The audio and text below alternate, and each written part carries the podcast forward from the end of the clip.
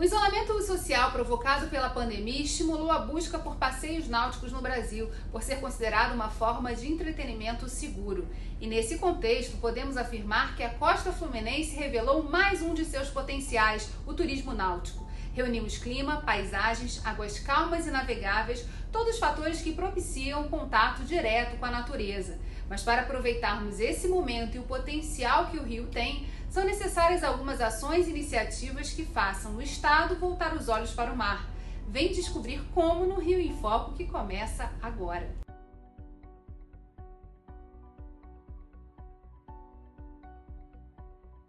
O Rio em Foco recebe a presidente da BR Marinas, Gabriela Marins.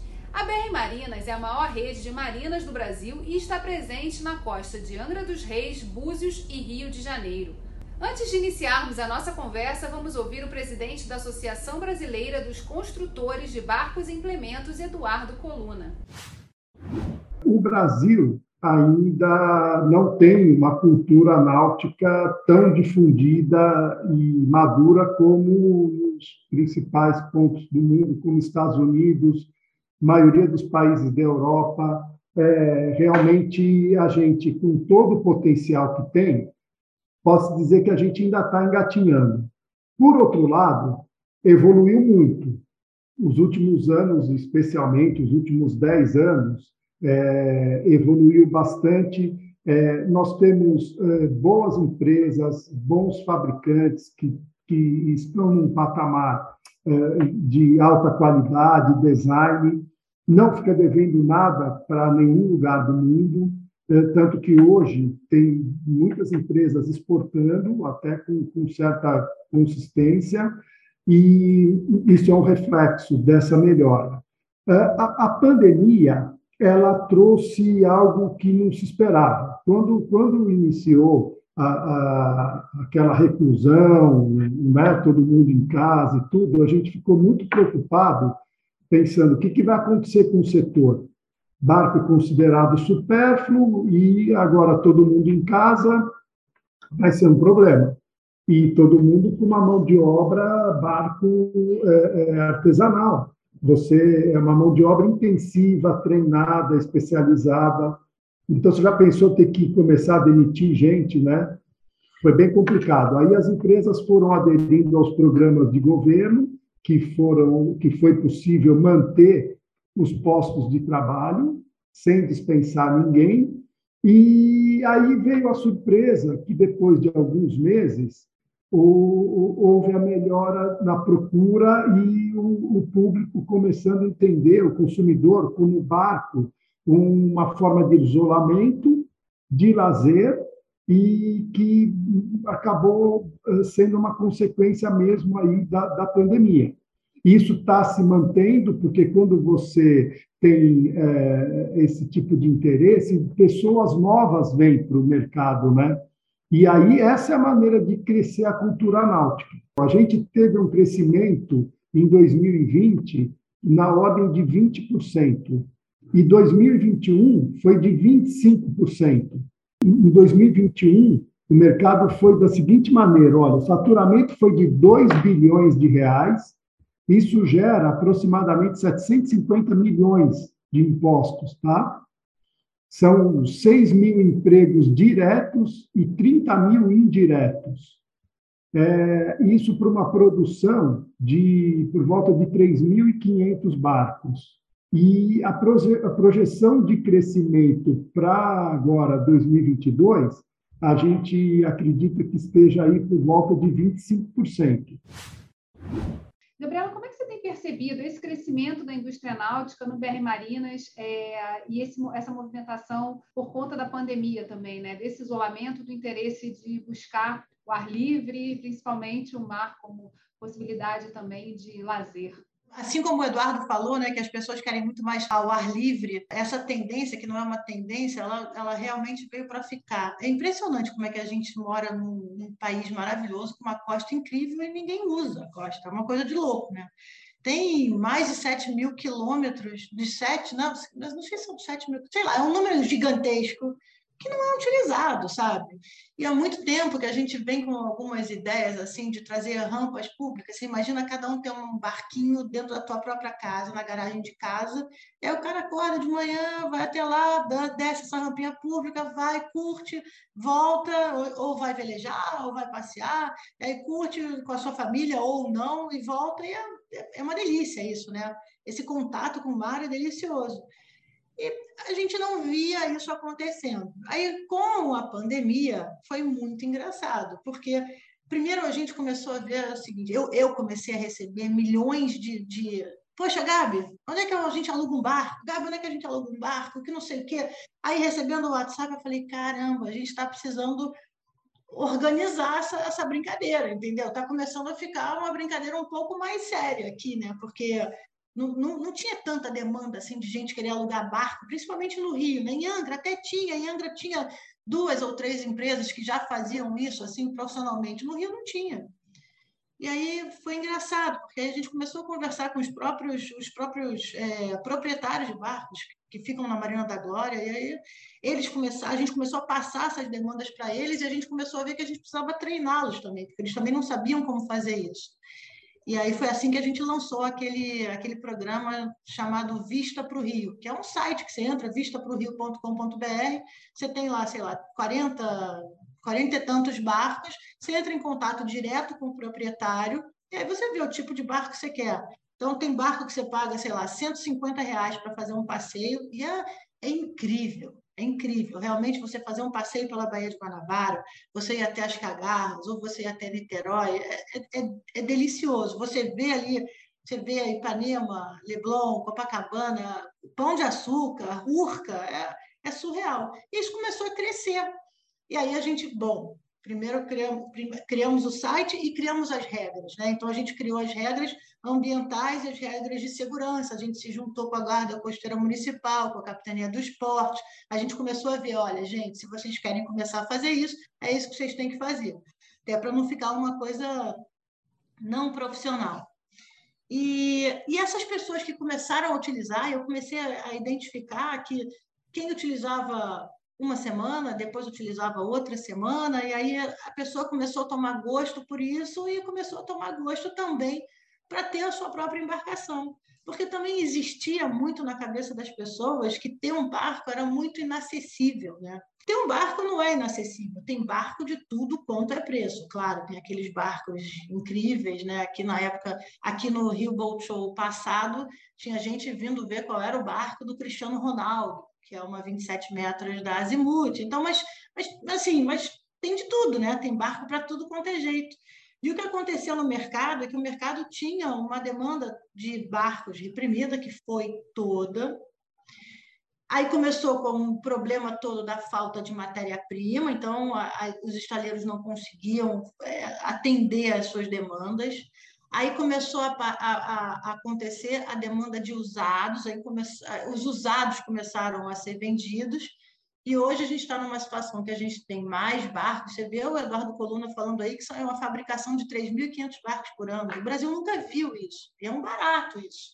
Para cada fabricação de barco, você tem sete, são sete empregos que você gera para fabricar um barco. Então, você vê quantos empregos você gerou nisso. E depois disso, você vem para o staff do barco. Tem barco com staff, tem barco sem staff. Então, assim, é, é, uma, é uma gama é, assim, deliciosa que aconteceu por acaso, não por acaso, mas por causa da pandemia, para essa sensação do, do, do usuário querer ficar mais próximo do mar e, e, e, sentir que o mar é delicioso, é isso. E que dialoga também com essa realidade do compartilhamento, né? Quer dizer, quem tem barco e pode também colocar à disposição, se não usa com tanta frequência, pode também ser uma, uma fonte de renda aí acontecendo aí, como oportunidade. E aí é muito engraçado, que aí tem de tudo. Aí tem assim, tem o, o cara que é professor de história, tem o veleiro dele, e hoje ele faz um programa que você vai no barco dele, ele começa a te contar sobre a história do Rio de Janeiro. Aí tem a história do outro cara que faz um risoto maravilhoso e ele serve no barco dele um risoto e aí ele participa junto com você. Tem, tem para todo quanto é gosto, sabe? Tem de tudo, é, uma, é, muito gostoso. É uma plataforma completa de experimentação, né? Gabriela, eu queria saber mais um pouquinho sobre, sobre essas experiências, né? Que estão sendo proporcionadas a partir da junção de diversas instituições e órgãos para poder justamente trazer o que é o regulamento, que precisa ser o cuidado quando se está no mar, mas também as oportunidades de estruturação, né, de uma atividade que gera renda, enfim, gera possibilidade aí de diversificação é, dentro do, das ofertas do, do, do, náutico, né, e abrindo essa perspectiva do turismo. É, como é que foi o desenvolvimento disso, né? Você, você já falou dos números, né, de quanto da oferta que a gente tem disponível. Mas conta um pouquinho mais como é que foi essa construção. Sabe que é, não existia uma relação muito próxima das, das marinas ou dos clubes náuticos, é, da, da Marinha e da Capitania dos Portos, no sentido de se criar, se criar regras. Né? Então, a gente, dentro, durante a pandemia, a gente identificou, tanto nós quanto a Marinha, né, que são super parceiros, que têm assim, um, um trabalho muito bacana de tanto de conscientização de segurança no mar quanto de conscientização de segurança ambiental, né? E aí assentar e construir algumas regras e começar a fazer treinamento também das pessoas. Então a gente se juntou na Marina da Glória, por exemplo, e na Marina Verolme, a gente tem capacitação, né? Então a gente tem capacitação de arrais, a gente tem as escolinhas de vela também, isso também é muito importante, tem capacitação de motonáutica, etc. Mas para a gente conseguir juntar todo mundo e conseguir deixar as pessoas responsavelmente aptas a começarem a fazer esse tipo de passeio, tinha que sentar todo mundo numa mesa, sabe? Não tinha, não, não tinha jeito. E aí, e, e, aí a gente tem que se colocar na visão, do, do da, na visão da, da sociedade. Assim, o que, que a gente precisa fazer para ajudar a sociedade para que isso ande é, com responsabilidade. E acabou que funcionou super bem, sabe?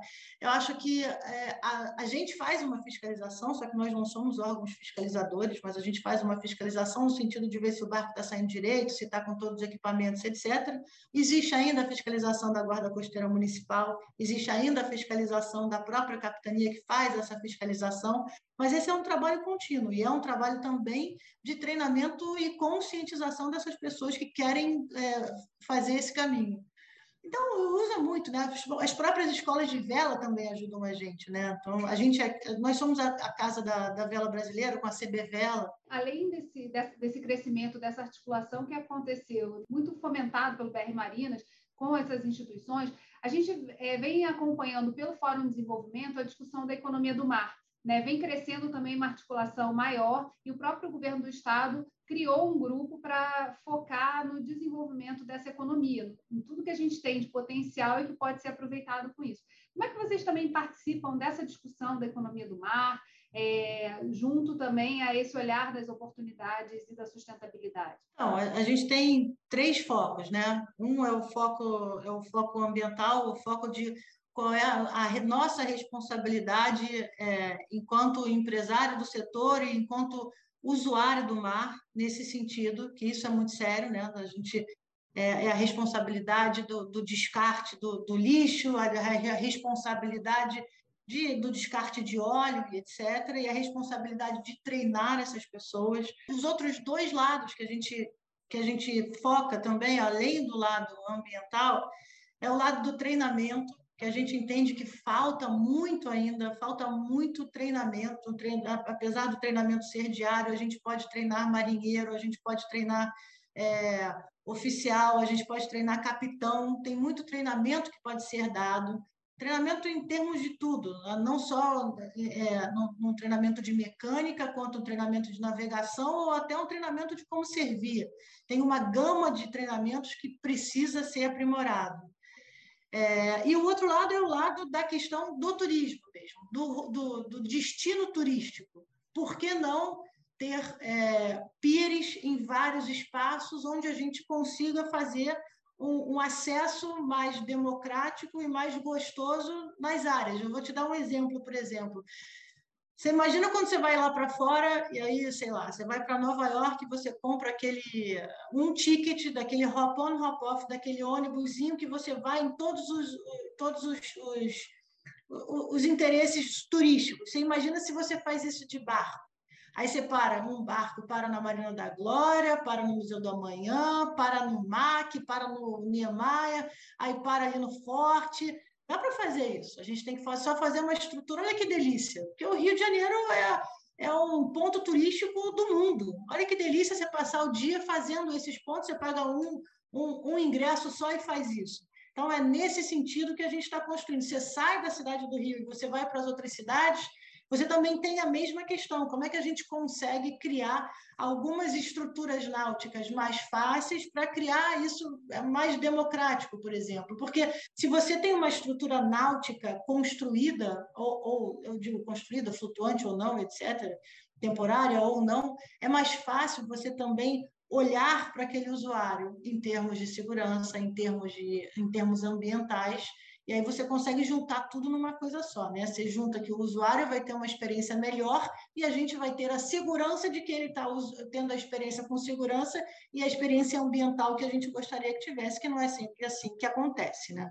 E na sua visão, assim, o que, que precisa para fazer essa cola né, acontecer? Porque, é, como você mesma disse, é, é, preciso mobilizar instituições municipais, federais, enfim, é. fazer uma, uma organização, criar uma governança para estruturar alguma atividade como essa, para construir, por exemplo, roteiros que possam colocar o mar em evidência, a nossa Baía de Guanabara, enfim, que já está em evidência por conta até da, da Rio 2030, né? O olhar aí do futuro é justamente como que a gente dá conta de é, cuidar melhor da Bahia, né? De, de um espaço que nos dá tanto, principalmente para o estado do Rio de Janeiro.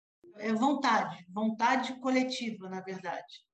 Então, é você chamar os órgãos certos que tenham esse interesse genuíno, esse, esse interesse coletivo, e que a gente consiga construir isso, que é um ganha-ganha para todos esses órgãos, no final das contas. Né? No final das contas, a gente está facilitando e dando as, as armas para que essas pessoas consigam até fiscalizar de uma forma mais consciente. Então, é, é, muito mais. Então, assim, é muito bacana ter esse tipo de fórum que você envolve todo mundo e envolve tanto a sociedade civil quanto os órgãos públicos, para que as coisas consigam andar com rapidez que o problema também é a rapidez, né? Daqui a pouco vai andando, vai andando, aí você vê, tem uma eleição agora, aí sei lá, vai mudar a gestão, aí, aí cai tudo, aí começa tudo de novo. Essa, esse, esse é o nosso problema. Estávamos na cidade do Rio de Janeiro e agora vamos fazer uma pequena viagem para Costa Verde. Em 2021, o Sebrae lançou a publicação Economia do Mar, mapeamento de oportunidades do Polo do Mar da Bahia da Ilha Grande. Nela são identificados o potencial e os desafios do setor de estaleiros e serviços náuticos dos municípios de Angra dos Reis, Paraty, Mangaratiba, Itaguaí e Rio Claro. Quem explica pra gente é o gerente de grandes empreendimentos do Sebrae Rio, Renato Regazzi. Vamos ouvir. No caso da região da Costa Verde, a gente focou ali a náutica, devido à tradição que a região tem em relação a esse setor. O maior número de registros de embarcações no país, de embarcações náuticas, acontece ali na Baía da Ilha Grande. O forte, sim, é Paraty e Angra e Mangaratiba devido ao número de marinas que existem, né? Tem marinas é, particulares, tem as marinas ligadas à, à construção civil, aos condomínios, né?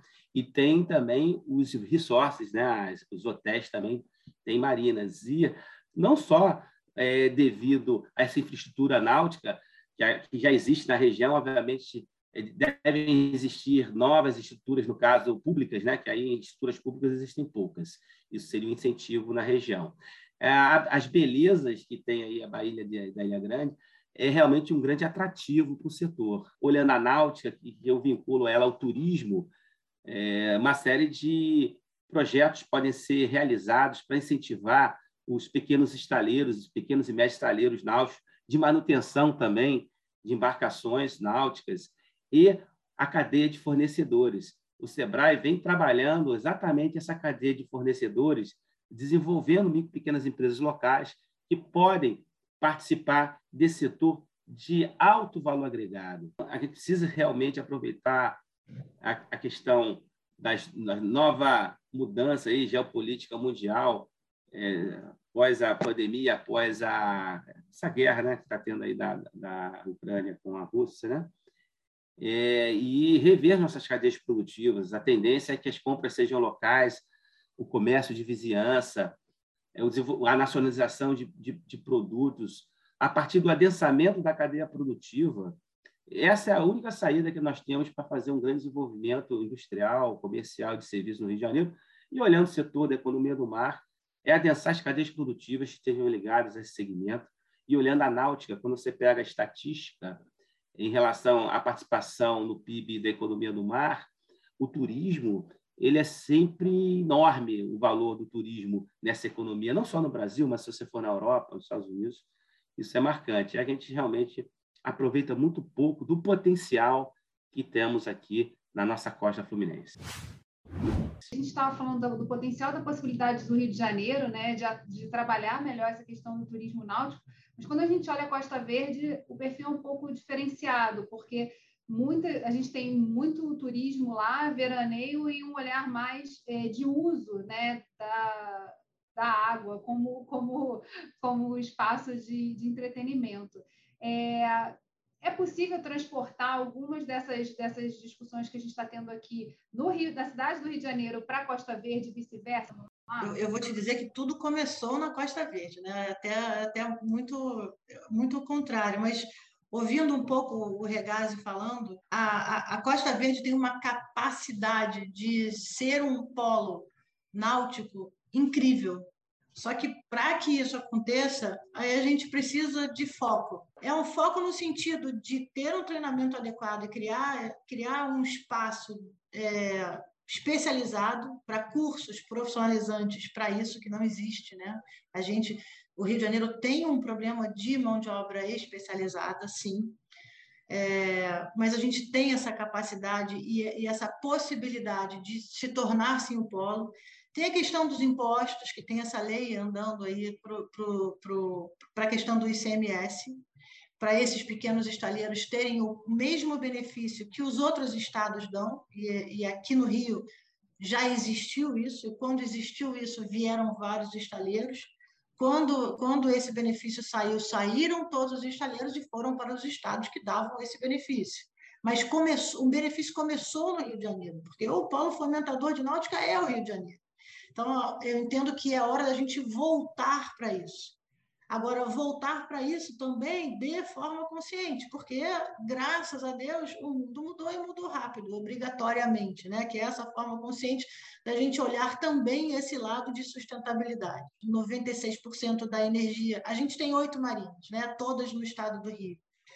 E 96% da energia dessas marinas é uma energia limpa, seja ela vinda pelo Mercado Livre, que é no caso da Glória, que não, a gente não pode ter aquela, aqueles painéis solares, e nas outras marinas são os painéis solares.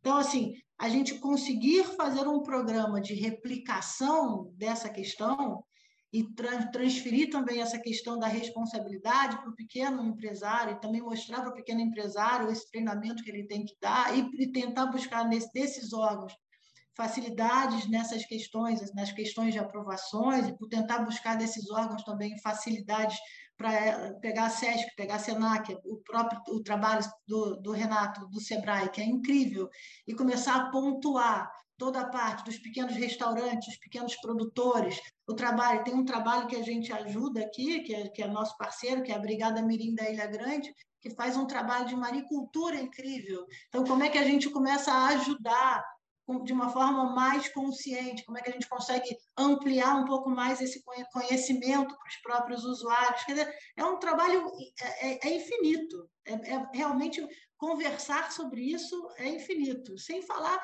do processo da água, né? que é o meu xodó, que 100% da água da Marina Verão vem do mar, água potável, que eu levo para minha casa para beber. Quando você falou que o assunto é infinito, né? dá uma agonia aqui perceber que a gente está chegando no final, mas e que a gente abriu aqui do, é, do, dois mundos né? que precisam ser trabalhados. Falando especificamente da cidade do Rio de Janeiro, né, que é a porta de entrada aí do turismo e principalmente a possibilidade de se criar uma plataforma de experiência também no mar, é, para um turista que está buscando a, a, assim, espaços abertos né, e essa questão do contato com a natureza.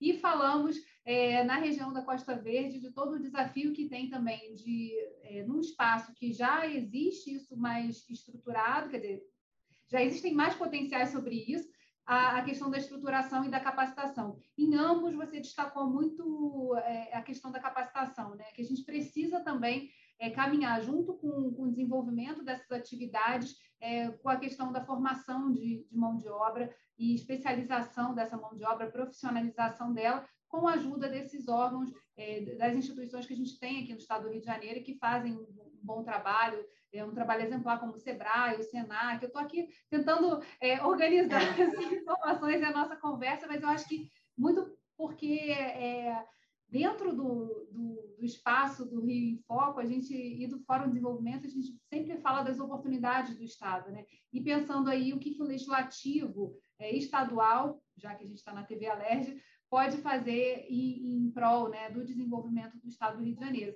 E aí você citou também a questão do incentivo fiscal, do ICMS, é, para poder beneficiar as pequenas... Os pequenos estaleiros. Pequenos estaleiros, para a gente poder é. justamente é, fomentar a, a, o retorno deles ao Rio de Janeiro, uhum. que é base aí do desenvolvimento dessa galera que já está indo embora, é. maltratada que foi. Aí eu queria que você falasse um pouquinho mais sobre esse, especificamente sobre essa questão do incentivo, é, ou, enfim, na sua visão, o que, que o legislativo também pode fazer para ajudar nessa discussão, enfim, a gente conseguir ter, de fato, a concretização de todo esse potencial que o Rio tem o, o, Rio acabou sofrendo muito né, com esses problemas políticos todos pontuais que a gente teve e os outros estados acabaram não tendo tanto. Né? A, a, a gente acaba brincando que o Rio é o coração do Brasil, porque todo mundo só tem o olhar no, no Rio de Janeiro.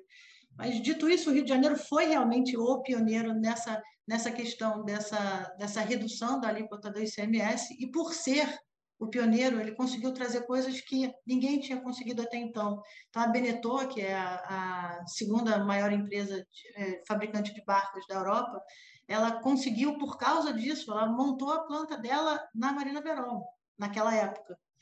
É, e depois, com a crise econômica, com, a, com, a, com o, o, quando acabou essa isenção, ela foi embora e acabou que não voltou mais mas são 72 empresas que, que, que, tinham esse trabalho. Então, e aí algumas dessas empresas, algum desses, isso foi muito muito importante porque isso valorizou, era uma empresa estrangeira que começou a fabricar no Brasil, e aí é muito bacana você ver que aí as empresas brasileiras começam a melhorar a sua qualidade. E hoje você tem um barco brasileiro com uma qualidade tão boa quanto um barco estrangeiro. Isso, isso eu acredito que essa questão de ter trazido esse know-how das empresas lá de fora ajudou muito a gente ter eh, corrido atrás e ter buscado essa qualidade. Mas, no caso do Rio, o que aconteceu foi que quando se perdeu essa, essa redução dessa alíquota, e aí os, os outros estados, Santa Catarina e São Paulo, copiaram a gente. E nós fomos os pioneiros. Então, o povo todo foi correndo para lá. E não voltaram. Então, não faz o menor sentido o Rio de Janeiro, que é o local. Então, as pessoas fazem os barcos lá e voltam para cá, porque aqui é o local onde as pessoas usufruem do, do seu barco. E aí aqui a gente não consegue, porque a gente não tem essa. A lei já acho que já está no processo, eu não, eu não te confesso que eu não sei exatamente o que falta para que a gente volte a ter essa situação que os outros estados também têm. A única coisa que eu sei é que nós fomos os criadores dessa questão e a gente acabou perdendo muito porque o nosso know-how saiu daqui foi para lá. E aí os nossos empregos também se perderam porque as pessoas ficaram aqui e lá acabaram fazendo criando vários empregos mas acho que a gente ainda está em tempo porque no meio do caminho teve a pandemia que cresceu esse mercado. Então ainda existe chance da gente recuperar essa questão se a gente conseguir é, aprovar essa lei de redução do, da, da alíquota do ICMS para, para esse tipo de produto. Gabriela, muito obrigada por ter aceitado o convite participar aqui com a gente do Rio em Foco. Certamente teremos outras pautas e outras agendas aí para o futuro para falar sobre esse tema e tomara que seja para dar boas notícias é, dessas discussões e revoluções aí dos debates sobre incentivo. TV Alerj, canal do Povo, até a próxima.